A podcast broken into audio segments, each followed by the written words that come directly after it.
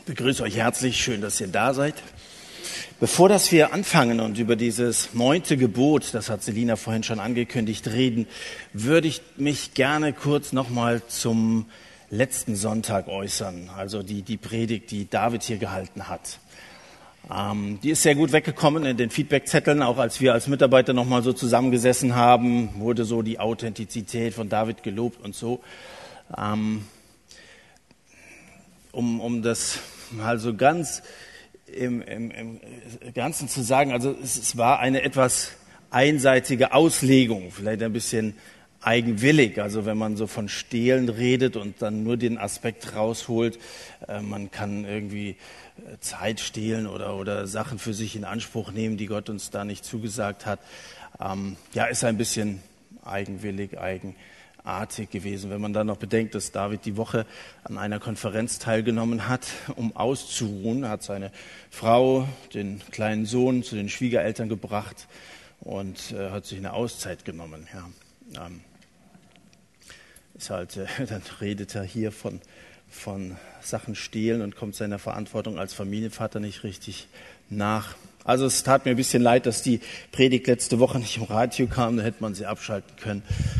Aber gut, ihr müsst gucken. Ich denke, dass die Leute, die David kennen aus, aus ähm, ihrem eigenen Jugendkreis, dass sie auch so manche Geschichte erzählen könnten. Aber wir wollen jetzt nicht weiter über letzte Woche reden, sondern wir wenden uns mal dem Gebot zu, das heute auf dem Plan steht.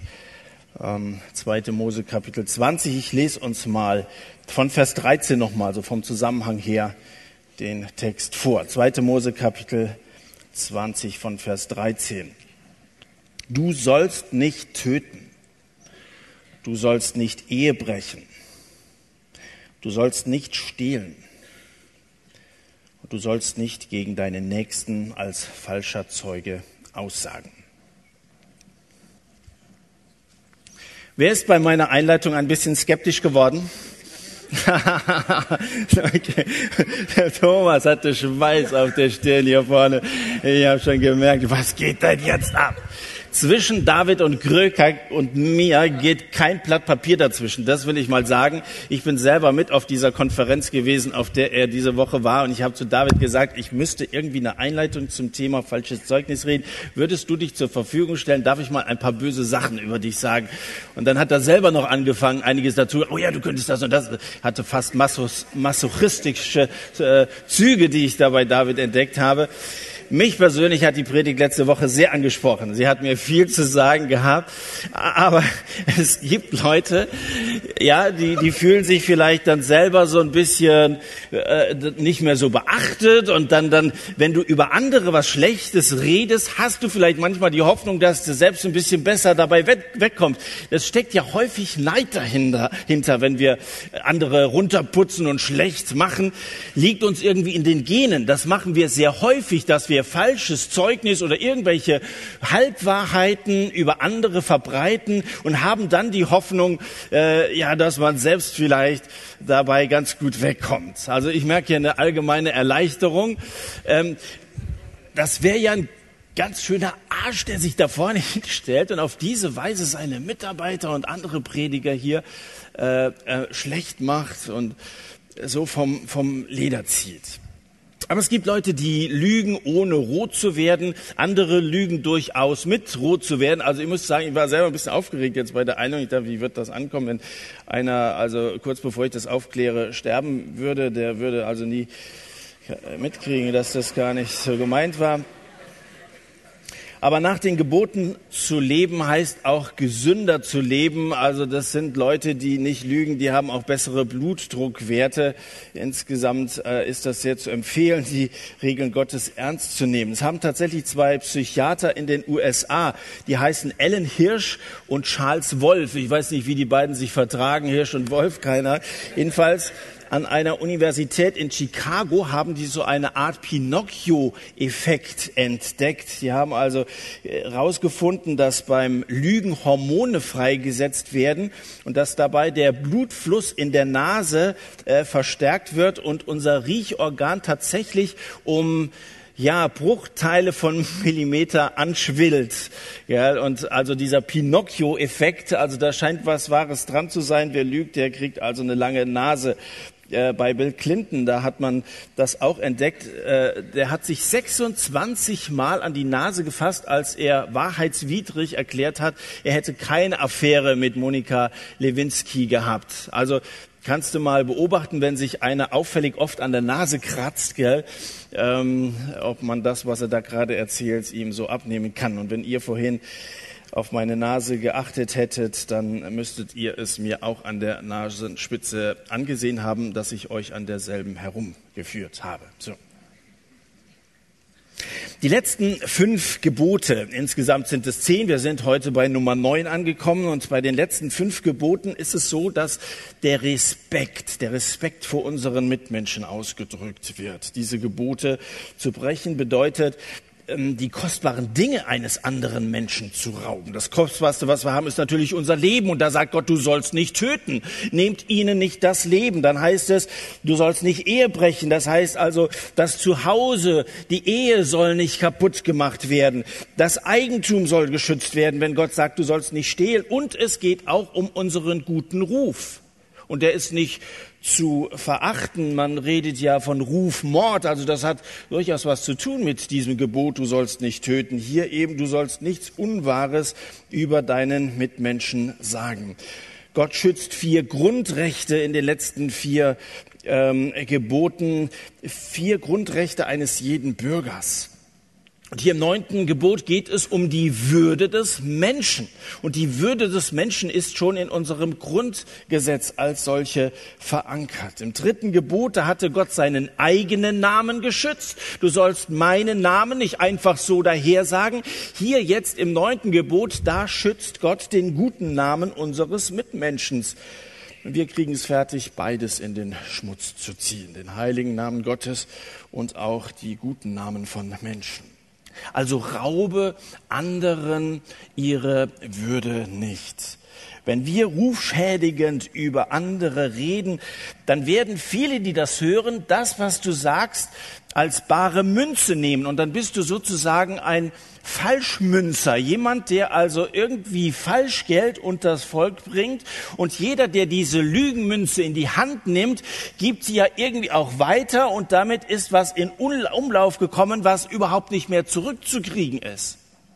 Also eine Lüge ist wie so eine Seuche, die breitet sich aus. Es ist nicht so einfach, wenn das einmal ausgesprochen worden ist, wieder, wieder irgendwie einzufangen, richtig zu stellen. Also ich, ich bin mal von ausgegangen, dass keiner nach der Einleitung rausläuft, obwohl ich das auch keinem hätte übel nehmen können, äh, so dass ich es hier noch richtig stellen kann. Aber wann hast du bei Lügen schon die Gelegenheit? Also unsere Worte haben ja eine unglaubliche Macht. Wir können verletzen, indem dass wir irgendwie mit einem Hammer auf einem rumkloppen oder so, aber auch mit Worten können wir Menschen unglaublich verletzen und beschädigen. In den Medien erleben wir das hier ganz besonders intensiv. Verleumdungen in der Zeitung oder im Fernsehen. Das, das ist ja, es ist ja jede Woche irgendjemand, der am Pranger steht. Das sind äh, Meldungen, die Menschen sogar in den Selbstmord treiben können. Das Schlimme dabei ist ja, dass leere Waggons am lautesten rasseln. Das heißt, wenn überhaupt nichts dran ist an so einer Geschichte, dann lässt es sich besonders gut verkaufen. Wörtlich heißt das neunte Gebot, du sollst gegen deine Nächsten nicht als falscher Zeuge aussagen. Es geht hier tatsächlich, wie wir das da von Hannah und Selina am Anfang gesehen haben, zunächst mal um unser Verhalten vor Gericht. Im alten Israel, da wurden Prozesse anders geführt als bei uns heute. Heute haben wir Polizei, wir haben Staatsanwalt und, und dann auch Anwälte und dann versuchen die zu recherchieren und versuchen den Fall irgendwie zu rekonstruieren. Das hat es alles damals früher nicht gegeben. Da hing alles einzig und allein von Zeugen ab. Wenn da zwei Zeugen übereinstimmend eine Sache bestätigt haben, dann galt sie damit als bewiesen und daraufhin wurde ein Urteil gefällt. Ein falsches Zeugnis konnte einen Menschen ruinieren. Wenn sich also zwei oder drei abgesprochen haben, irgend so eine Geschichte in die Welt zu, zu setzen, bei Jesus selber hat man das gemacht. Es traten falsche Zeugen auf, die bestochen worden waren, weil die Obersten im Volk diesen Jesus loswerden wollten. Da haben sie gesagt, dann erzählt doch mal, dass er Gott gelästert hätte. Erzählt doch mal, dass er sich aufgespielt hat und die Regierung und so die geistliche Elite in Gefahr bringt und so. Und das haben sie dann auch geglaubt, weil auch die Richter natürlich auch auf der Seite dieser Obersten waren, ja auch dazu diesem Clan des hohen Priesters dazugehört haben. Und dann reichte es aus, dass so ein paar Leute, die erzählen, der will unseren Tempel kaputt machen und all solche Geschichten erzählt haben, dass sie da also ganz schnell das Urteil draus gestrickt haben und Jesus dann äh, auf die Seite gebracht haben. Ein falsches Zeugnis kann jemanden um seinen Besitz bringen, wenn es gut geht und noch nicht da um die Todesstrafe geht, aber durchaus um seine Ehre, im schlimmsten Fall eben auch um sein Leben. Es gibt im Alten Testament auch ein berühmtes Opfer eines falschen Zeugnisses. Naboth heißt dieser Mann in 1. Könige Kapitel 21, kannst du seine Geschichte lesen. Der besitzt einen Weinberg, schön gelegen, direkt neben dem Palast des Königs. Und der König Ahab, er möchte diesen Weinberg unbedingt haben. Da kann er so sein, sein, sein Grundstück ein bisschen erweitern. Und da scheint die Sonne am Abend so schön hin. Und hat er sich so vorgestellt, das wäre doch schön, wenn ich, und außerdem bin ich ja einflussreich. Aber dieser Naboth, er will um keinen Preis der Welt verkaufen. Da ist König Ahab sauer und er weiß auch nicht, was er machen soll. Und dann hat seine Frau Isabel, das ist ein Satansweib, die hat eine Idee und dann beauftragt sie also zwei charakterliche Grobmotoriker, die treten auf und der eine sagt, Naboth hat Gott und den König gelästert. Der andere sagt, stimmt, das habe ich auch gehört. Die lügen also wie die Radprofis und äh, muss man wissen, dass Lästerung den König gegenüber und Gott gegenüber eben todeswürdige Vergehen waren. Und aufgrund dieser falschen Aussage ähm, wird Naboth also verurteilt, er wird gesteinigt und damit geht der Weinberg an den König. So hat er sich das ausgedacht und die Isabel, die hat da auch ins Fäustchen sich gelacht und, und damit ist der Plan äh, aufgegangen. Also Falschaussagen von Zeugen können tödlich enden seinen ursprünglichsten Sinn hat dieses äh, Gebot also im Gericht. Das muss man immer erstmal auch in dem Zusammenhang sehen, in das so eine Bibelstelle hineingeschrieben oder gesprochen worden ist. Das gilt in erster Linie äh, im Blick auf dieses falsche Zeugnis, falsche Zeugenaussagen. An anderen Stellen allerdings dehnt die Bibel dieses Gebot durchaus aus. Und deswegen möchte ich das auch heute Abend tun. Im dritten Buch Mose zum Beispiel in Kapitel 19 steht, ihr sollt nicht stehlen und ihr sollt nicht lügen. Da wird also ein anderer Begriff gebraucht, als hier falsches Zeugnis sagen. Ihr sollt nicht lügen, sagt Gott, ihr sollt nicht betrügerisch handeln, einer gegen den anderen. Also ganz allgemein ist da die Rede von Lügen. Ihr sollt nicht lügen. In den Sprüchen der Sprichwörtersammlung der Bibel heißt es, in Sprüche Kapitel 13, der Gerechte hasst Lügenrede. Und im Epheserbrief, und für uns ist ja als Christen das Neue Testament, das mit Jesus begann und damit ein ganz neues Zeitalter, das ist verbindlich für uns. Da heißt es im Epheserbrief, dass wir als Christen ermahnt werden, deshalb legt die Lüge ab und redet Wahrheit ein jeder mit seinem Nächsten. Also der biblische Zusammenhang, was dieses Thema betrifft, macht deutlich, Gott kennt und Gott will keine Lügen. Na, sagst du dabei, haben Lügen aber doch hier und da auch so ihre Vorteile, oder? Wenn man also, wie soll ich sagen, ein taktisches Verhältnis zur Wahrheit pflegt, dann kann einem das doch auch in gewisser Weise Ärger vom Hals halten, oder? Also klein Kevin erzählt fantasievoll, wie irgendein Wildfremder in sein Zimmer gekommen ist und die Tapete mit Wachsmalkreide bemalt hat. Aha. Und der hat, hat meine Kreide offensichtlich, das sind, kann ich hier mal, ja, irgendein Wildfremder. Ja. Naja, wenn man damit Fatzengeballer vermeiden kann, dann wäre doch blöd, wenn man die Wahrheit sagen würde, wenn diese Wahrheit äh, einem selber Probleme macht. Also könnte man sagen, also Lügen, es gibt doch zumindest gewisse Fälle, tut auch sonst keinem weh und, und ich komme selber ganz gut dabei weg. Also gibt es nicht Ausnahmen? Was soll so schlimm sein? Was soll so schlimm sein am Lügen? zumal man festgestellt haben will, dass Lügen die Intelligenz fördern sollen. Wahrscheinlich, weil man sehr lange und angestreckt darüber nachdenken muss, wie man diese eine erst erste Lüge, diese eine erste Lüge mit einem Dutzend von anderen Lügen versucht zu decken. Also da brauchst du schon eine ganze Menge Fantasie, um dann noch eine Geschichte zu erfinden und so. Ich weiß noch, wie ich als Kind meiner Mutter mal so eine ganze Kette von, ist ja so, wenn du, wenn du plötzlich merkst, es kommt raus, du musst das noch ein bisschen abenteuerlicher und so weiter. Und irgendwann ist alles raus. Meine Mutter hätte eine gute Detektivin abgegeben, sie hat alles rausgekriegt. Ich kann mich gut daran erinnern, wie sie mit Tränen in den Augen voller Enttäuschung vor mir stand, weil alles aufgeflogen war. Und das ist schlimm. Das ist schlimm.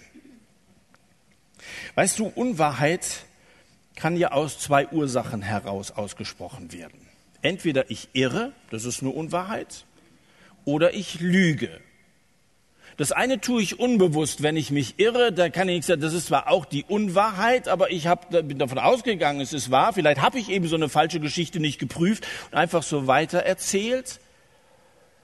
Oder aber ich lüge ganz bewusst. Das sind so diese zwei Arten von Unwahrheit.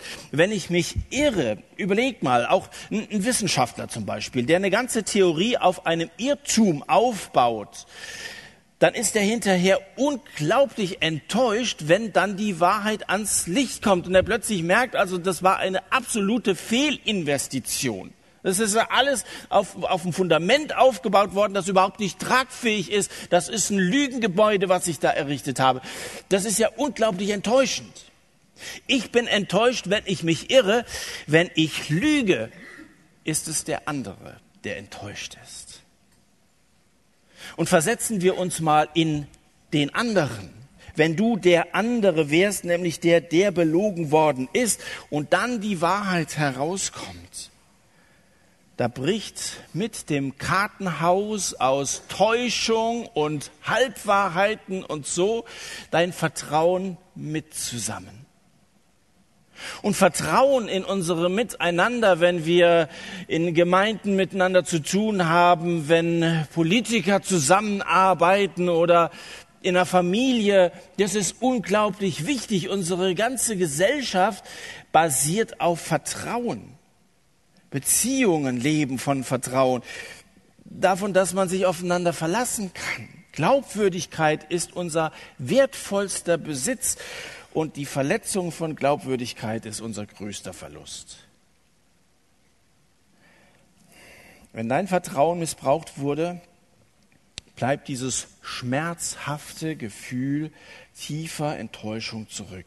Einige leiden für den Rest ihres Lebens unter diesem Vertrauensbruch nach einer zerbrochenen Beziehung. Einer hat den anderen betrogen in einer Beziehung.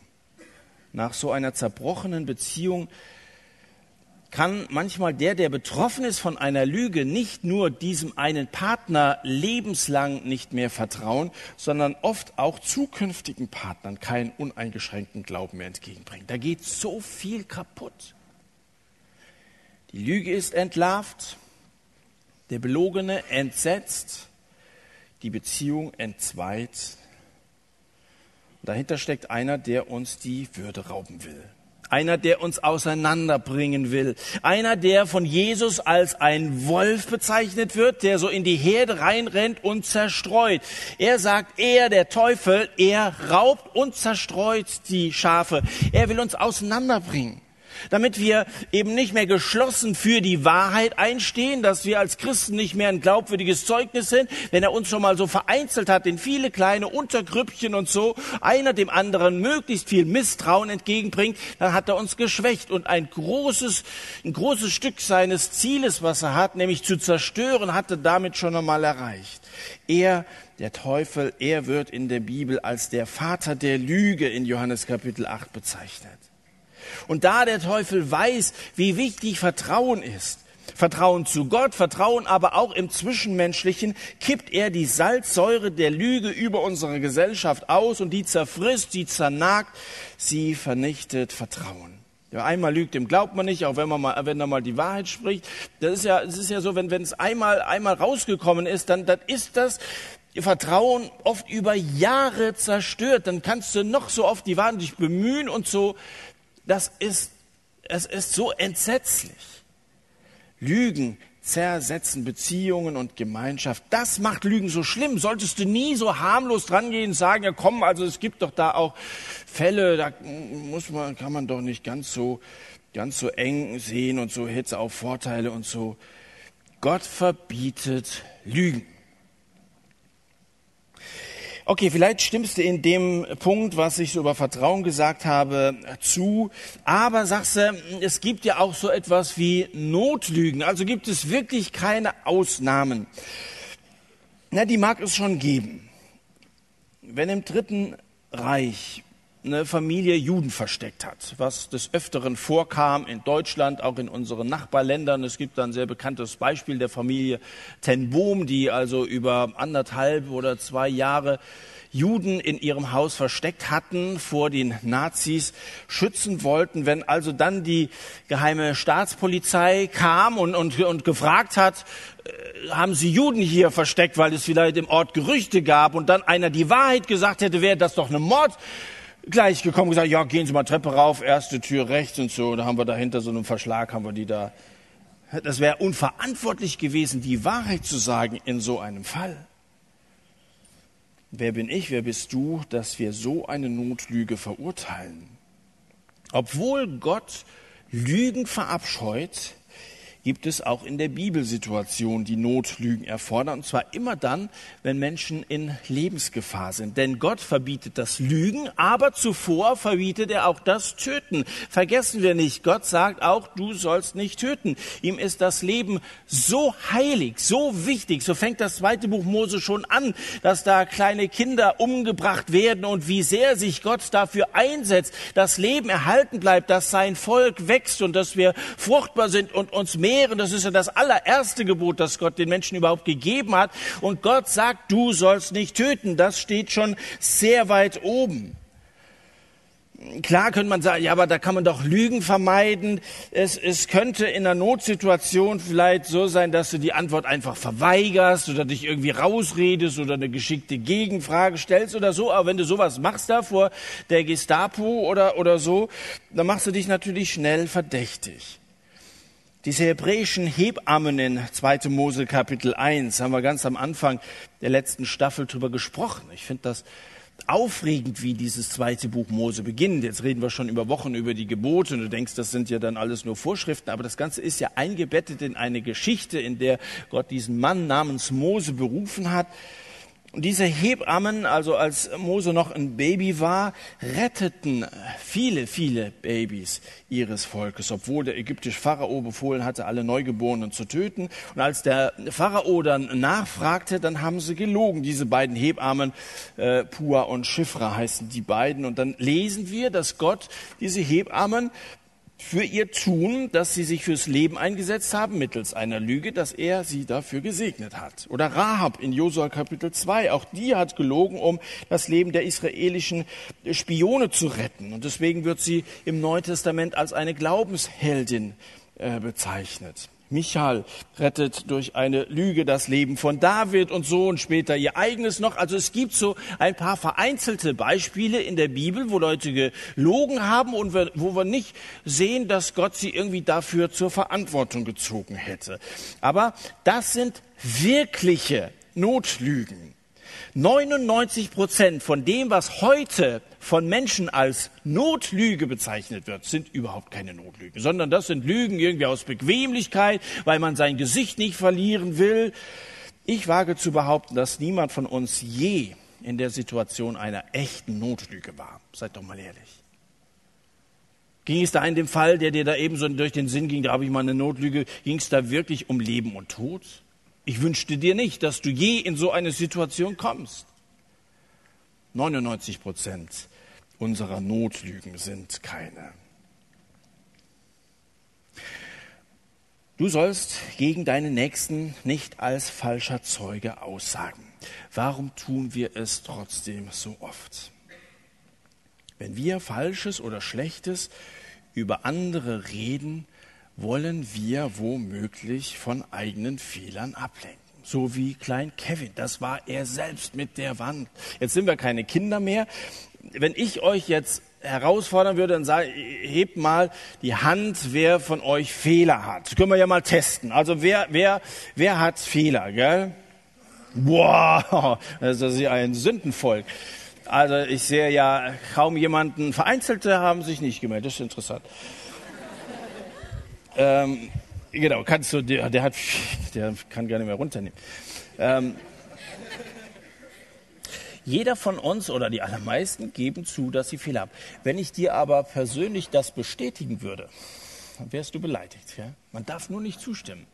Also so ganz allgemein sagen wir, natürlich sind wir, aber, aber wenn es dann konkret wird, wenn es um deine individuelle Schuld geht, da pflegen wir so den, Garten unseres, unseres Grundstücks, als wollten wir das Paradies nachbauen, also dass es nach außen alles, aber hinter den Kulissen, da wuchert oft, da wuchert das Unkraut von Lügen und Misstrauen. Martin Luther hat 1529 im großen Katechismus geschrieben, dies ist eine verbreitete und gefährliche Seuche, dass jedermann lieber Böses als Gutes von seinem Nächsten sagen hört. Das ist ja interessant, oder? So Geschichten verbreiten sich, auch so in der Boulevardpresse. Wenn da also irgendwelche Skandale aufgedeckt, das wird gelesen, da geht die Auflage. Aber wenn du sagst, hier für eine ordentliche Ehe oder sind, sind eher, ist ja langweilig, oder? Warum ist es eigentlich so, dass uns das auch so fasziniert? Wenn wir mal so weit sind, dass wir uns über sowas freuen können, und selber mitmachen, indem das verleumdet wird und wir übereinander tratschen, dann ruft der Teufel Halleluja. Neulich sollte ich in einem Streitfall schlichten, ist gerade so drei, vier Wochen her.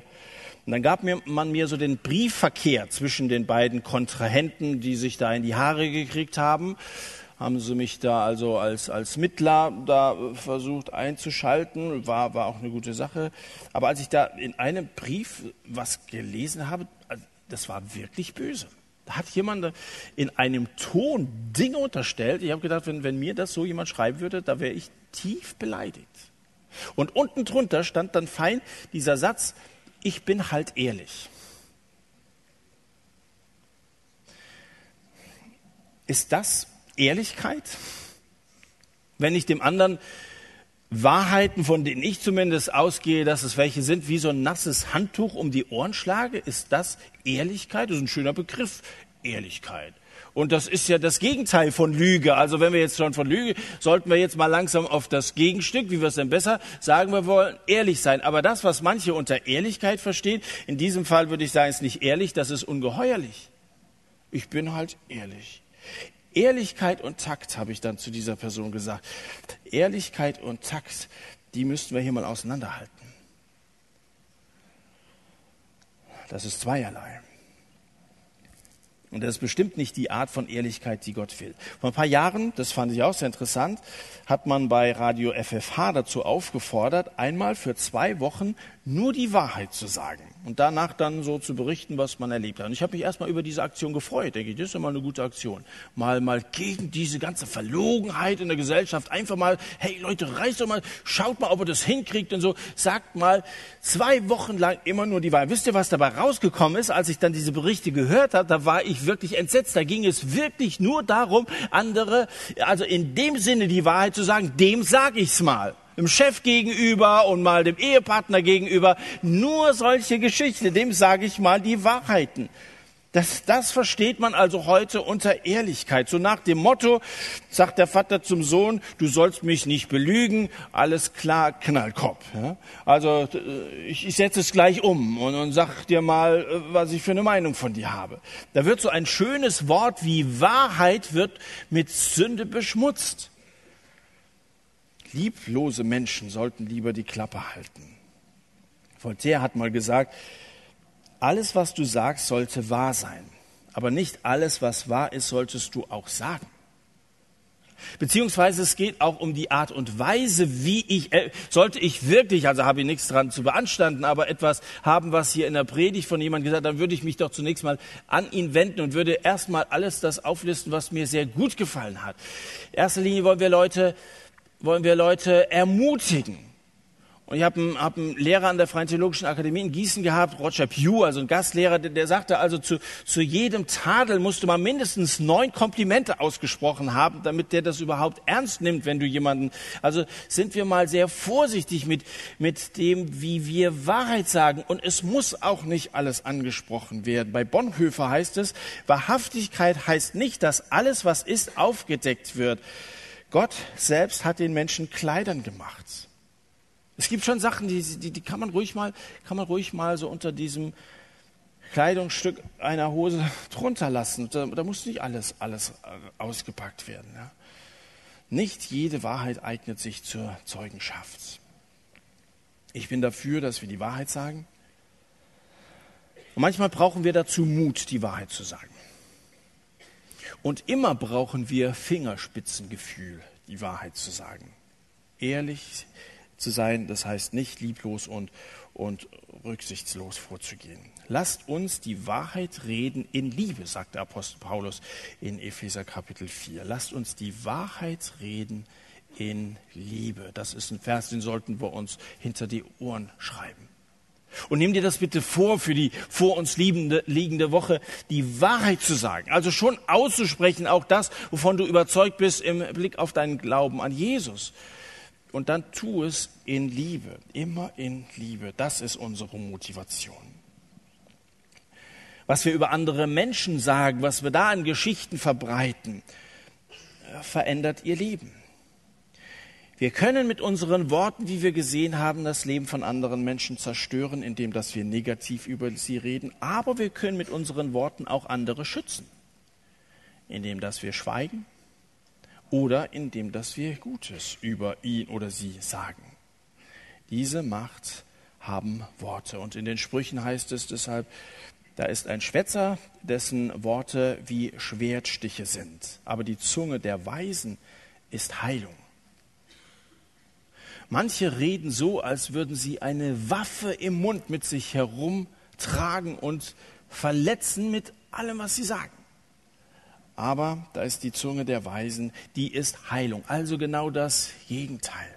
Und nochmal der Epheserbrief, kein faules Wort komme aus eurem Mund, sondern nur eins, das gut ist. Also auch Paulus sagt, da gibt es doch noch eine Alternative. Das heißt ja jetzt nicht, dass wir also die Klappe halten, da kann ich auch nichts verkehrt sagen, sondern natürlich, wir sollen aussprechen, wovon wir überzeugt sind. Und weißt du, wenn Positives in deinem Herzen ist und je mehr Licht in deinem Herzen ist, desto mehr Positives wird auch rauskommen wes Herz voll ist von, von dem, was auch immer dein Herz ausfüllt, dessen Mund geht über. Und wenn es Dreck ist, womit dein Herz gefüllt ist, da wird auch nur Dreck und Müll und, und Zerstörerisches rauskommen. Aber wenn Jesus in deinem Herzen lebt und er ein Licht in dir angeht, ist übrigens auch nur eine Lüge hier, habe ich vorhin, ich war ja empört, guck mal hier, ich mache hier unten aus, ist die jetzt aus und jetzt ist sie wieder an. Jetzt ist alles verlogen hier, ich sage euch, es gibt nicht mal mehr Kerzen, kann man glauben, jetzt ist sie kaputt. Oh, Selina, die geht nicht mehr an. Oh, jetzt. Nee, nee, ist, jetzt ist sie wieder da. Gut, wie kamen wir da drauf? Egal. Was würde sich unter uns alles ändern, wenn wir statt zerstörerischem Heilendes aussprechen würden? Was würde sich ändern in deiner Gemeinde? Was würde sich ändern in deiner Schulklasse, wenn man gut übereinander reden würde? An deinem Arbeitsplatz? Was würde sich in deiner Nachbarschaft, wo sich ja oft so das Maul zerrissen wird, einer über den anderen herzieht, was würde sich da alles ändern? Die Luft wäre reiner die Beziehungen würden, würden wachsen, man könnte sich aneinander freuen. Was würde sich alles ändern, wenn wir das, was Gott uns vorschlägt zum Leben, wenn wir das mal ernst nehmen würden und mal von so einem Abend nach Hause gehen würden, sagen, war jetzt nicht nur schön, die anderen zu treffen, ein bisschen Musik zu hören und da mitzusingen und so, und die Selina sieht wieder so gut aus, sondern, sondern ich will das, was ich da gehört habe, das will ich jetzt mal in die Tat umsetzen, kostet es was, selbst wenn es mir Schwierigkeiten macht, mal die Wahrheit zu sagen, ich will bei der Wahrheit bleiben bleiben und möchte einer sein, der was Positives als Christ in diese Welt trägt, weil diese Welt das so sehr nötig hat. Stell dir vor, Worte hätten wieder Wert. Eheleute könnten sich auf ihr Versprechen vom Anfang verlassen. Die haben sich doch was versprochen und kannst sagen, das hält auch. Stell dir mal vor, dass, dass Vertragspartner nicht mehr auf Geschäftsgrund lügen, ihre Verhandlungen da äh, basieren lassen, sondern dass sie sich einander vertrauen können. Oder Arbeitnehmer davon ausgehen können, dass sie wirklich ihr Gehalt, wie es mal irgendwann abgesprochen war, überwiesen bekommen und so. Wie schön könnte unsere Welt sein, wird, wird, wird immer gesagt, dass wir Werte bräuchten in unserer Gesellschaft. Ein ganz großer Begriff. Wir brauchen Werte und so. Wir haben diese Werte. Nur sind die wenigsten von uns dazu bereit, sich daran zu halten. Du sollst gegen deine Nächsten nicht als falscher Zeuge aussagen. Wollen wir nicht alles, die wir heute Abend hergekommen sind, Leute sein, die wahrhaftig werden, die damit auch berechenbar durchschaubar werden? Die Wahrheit ist natürlich nicht sehr beliebt in der Welt. Klar, die Wahrheit lebt unter uns. Es gibt ja so etwas wie Wahrheit. Ich bin überzeugt, dass Wahrheit auch absolut ist, dass das nicht relativ ist, dass man sich aussuchen kann. Also wenn das für dich wahr ist, muss das für mich noch lange nicht wahr sein. Ich glaube, Wahrheit ist absolut. Eine Sache ist entweder wahr oder sie ist falsch. Das ist ja der Grundsatz der Logik.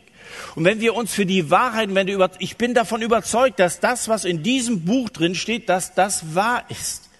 Und wenn wir in diesem Sinne wahrhaftige Leute wären, das, das ist ja eine Botschaft, die in unserem Land schon seit einigen Jahren bekannt ist. ist ja nichts Neues, was ich jetzt hier als Missionar von irgendwo, von einem anderen Stern euch bringen würde. Und somit lebt die Wahrheit schon unter uns in unseren Städten und in unseren Dörfern, aber irgendwie lebt diese Wahrheit wie so eine Ausländerin unter uns, eine Ausländerin, die eine komische andere Sprache redet, die, die unverständlich ist. Du findest diese Wahrheit in manchen einsamen Zimmern, in so Hauskreisen vielleicht oder irgendwelchen Flyern, die kein Mensch lesen will. Da findet man was von dieser Wahrheit. Und zu oft lebt diese Wahrheit damit in der Verbannung, sie wird verschwiegen, sie wird weggesperrt oder totgeschlagen. Aber in jeder Statistik, welche Werte für die Deutschen also die wichtigsten sind, da rangiert Ehrlichkeit ganz oben mit. Bei manchen an, an Platz eins oder dann spätestens Platz zwei oder drei Ehrlichkeit. Es ist irgendwie heuchlerisch in dieser Welt. Warum sind wir dann alles andere als ehrlich? Im Reich Gottes ist das ja anders. Das Wichtigste da ist nicht eine Tugend, sondern eine Person. Auf Rang 1 steht nicht ein Begriff wie Ehrlichkeit, sondern da steht eine Person, die von sich selber sagte, ich bin die Wahrheit. Und von dem wurde gesagt, er kam in das Seine und die Seinen nahmen ihn nicht aus. Am Rande der Stadt, in einem Stall, wurde er geboren. Als Kind war er Flüchtling, als Mann wollte man ihn nicht verstehen und als Sohn Gottes wurde er totgeschlagen, angeklagt von falschen Zeugen. So wie man mit der Wahrheit umgeht, ist man mit der Person umgegangen. Wollen wir nicht haben, wollen wir nicht wahrhaben. Dass das er also tatsächlich der Löser, dass wir von dem abhängig sind, wollen wir nicht. Machen wir lieber unser eigenes Ding. Ich rede hier von Jesus, von Jesus Christus. Aber am Ostertag, ist ein bisschen komisch in der Adventszeit von Ostern zu reden, aber das gehört ja beides zusammen. Am Ostertag hat Jesus bewiesen, dass am Ende die Wahrheit aufstehen wird, im wahrsten Sinne des Wortes, und jede Lüge überleben wird. Und ich frage dich, Wäre heute nicht mal ein Bekenntnis an der Reihe? Wenn am Ende doch vor Jesus alles rauskommen wird und die Wahrheit triumphieren wird, wird ihr manchmal gefragt, kommen wir eigentlich alle zu Gott? Wäre doch schön, wenn ich euch zusage, ihr kommt am Ende alle zu Gott. Ich kann euch das sogar zusagen, ihr kommt am Ende alle zu Gott. Die einen kommen zu Gott, weil sie eine Einladung erhalten haben in Jesus Christus, weil Gott uns einlädt und sagt, kommt her zu mir und kehrt um und legt mal ab von diesem ganzen Dreck und Sünde, das, was euch belastet, Sünde belastet. Legt es ab, für diese Sünden ist Jesus gestorben. Du hast die Einladung in Jesus, in die Gemeinschaft zu Gott zu kommen. Die einen haben eine Einladung, die anderen haben eine Vorladung, nämlich am Ende Rechenschaft abzulegen vor einem heiligen Gott. Wir werden alle zu Gott kommen. Kommst du, weil du eine Einladung erhalten hast, weil Jesus dich schon Abend für Abend sonntags hier ruft und auch bei anderen Gelegenheiten, nimmst du diese Einladung an? Das ist doch eine Gelegenheit heute Abend. Mal so ein Bekenntnis abzulegen, zu sagen, ich bin ein Sünder und ich bin abhängig von dir, Jesus, und komm und vergib mir diesen ganzen Dreck, diese Unwahrhaftigkeit und mach einen neuen Menschen aus mir. Er wird es tun. Und er tut es immer wieder.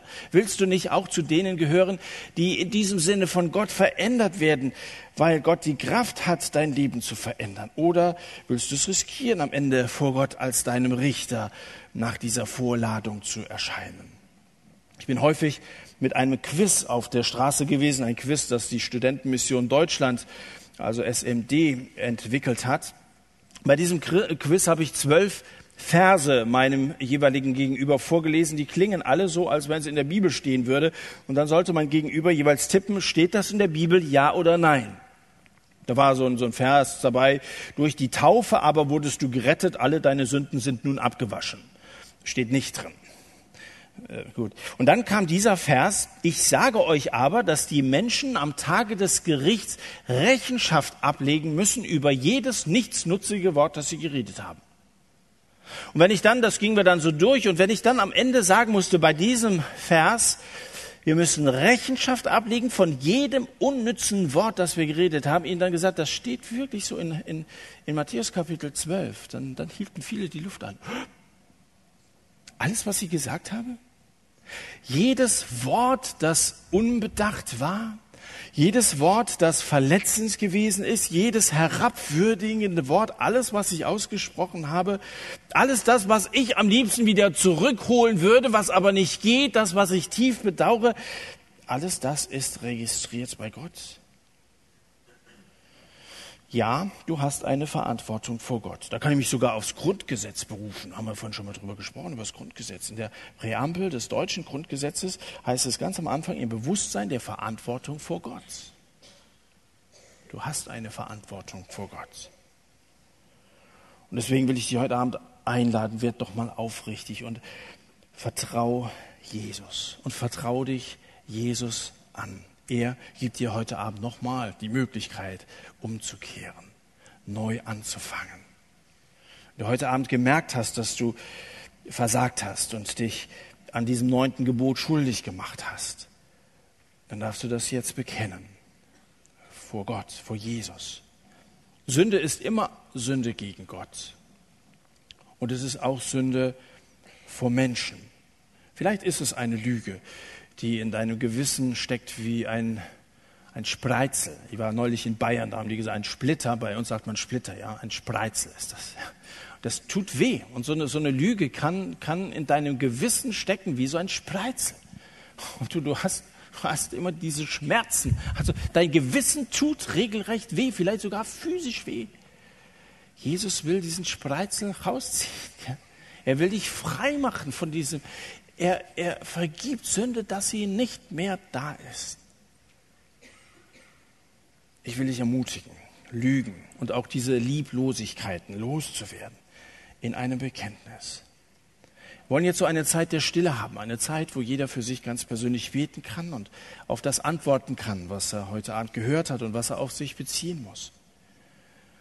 Lass uns allgemein darum beten, dass von hier aus eine Bewegung ausgeht. Eigentlich wisst ihr, dass in Deutschland immer weniger Christen zu registrieren sind? Die Anzahl der Christen in Deutschland nimmt kontinuierlich ab, immer weniger. Aber das müsste doch, wenn wir hier die Wahrheit hören und wenn wir uns, das müsste doch das Gegenteil. Warum hatten wir auch in der letzten Staffel mehr Leute als wir? Viele sagen, ja, müssen wir nicht so viele Stühle stellen, seid doch froh und so. Ich bin damit deswegen nicht zufrieden, weil ich den Eindruck habe, dass sich das rumsprechen müsste und das ist viel attraktiv. Liegt es daran, dass wir gar nicht so attraktiv sind, wie wir uns manchmal vorkommen? Dass wir doch nicht so ehrlich sind? Oder sind Leute nicht neugierig und sagen, da muss ich hin? Das, das sind Menschen, die sind, die haben was, was ich nicht habe. Ich will auch Christ sein. Ich habe der FEG schon ein paar Mal gesagt, wir können doch hier anbauen, also Platz genug hätten wir doch, oder wir machen sonst irgendwie an vielen verschiedenen Orten, dass, dass eine junge Generation wieder diese Wahrhaftigkeit in unser Land hineinträgt. Das haben wir nötig. Weltweit wächst das Reich Gottes, in Deutschland geht es zurück.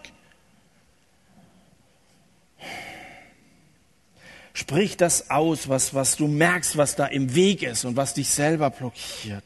Du musst nicht lebenslang mit deinen Lebenslügen leben. Du kannst heute Vergebung in Anspruch nehmen. Ich möchte euch ermutigen, jetzt ganz ehrlich vor Gott zu werden. Ist ja das Schöne, dass wenn du mit Gott jetzt in der Stille eine Begegnung hast, Da begegnen sich zwei, die genau Bescheid wissen. Da brauchst du nichts zu vertuschen oder so. Gott weiß genau Bescheid über dein Leben und du weißt auch genau. Es hat ja überhaupt keinen Wert in so einem Gebet, dann irgendwas zu schön zu reden oder so. Werd ehrlich vor Gott und bete um Vergebung. Und wenn du noch kein Christ bist, dann darfst du in diesem Gebet sagen, Herr Jesus, komm du in mein Leben. Ich habe das bisher noch nie so gemacht. Ich habe gedacht, ich bin ein bisschen christlich und das reicht. Komm heute in mein Leben und sei du der Mittelpunkt meines Lebens. Mach alles neu. Und er wird dieses Gebet erhören. Du wirst es erleben, dass alles neu wird, dass du ein neuer Mensch wirst.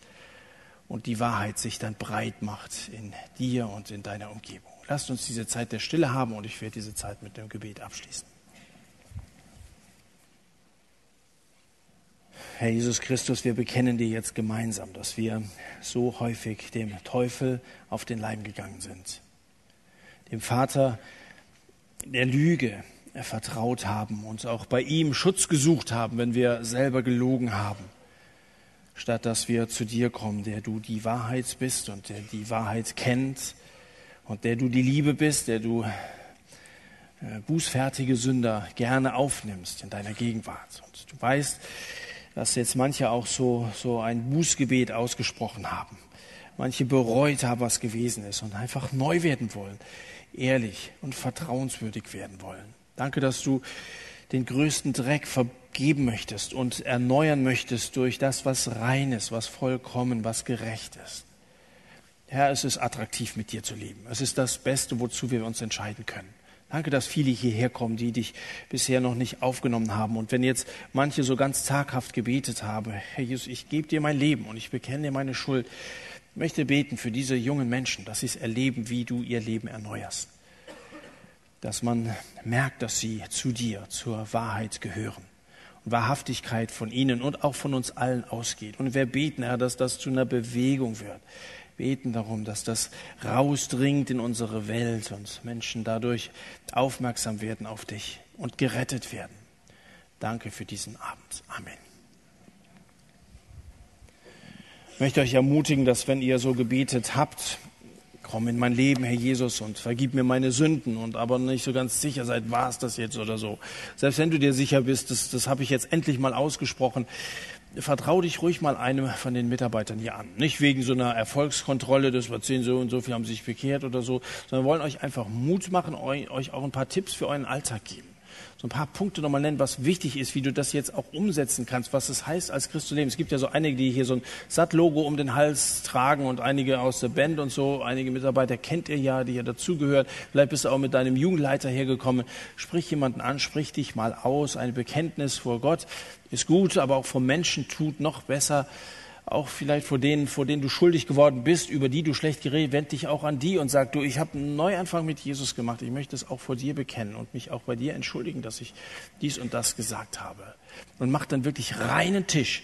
Äh, nicht so eine halbe Entscheidung. Manche äh, trauen sich dann nicht, das auszusprechen. Die Bibel sagt, im Herzen wird geglaubt, aber mit dem Mund wird bekannt. Sprecht es auch aus. Dazu möchte ich euch wirklich ermutigen, es auszusprechen und dann Wahrheit auszusprechen und Vergebung wirklich ganz in Anspruch genommen zu haben. Gott segne euch.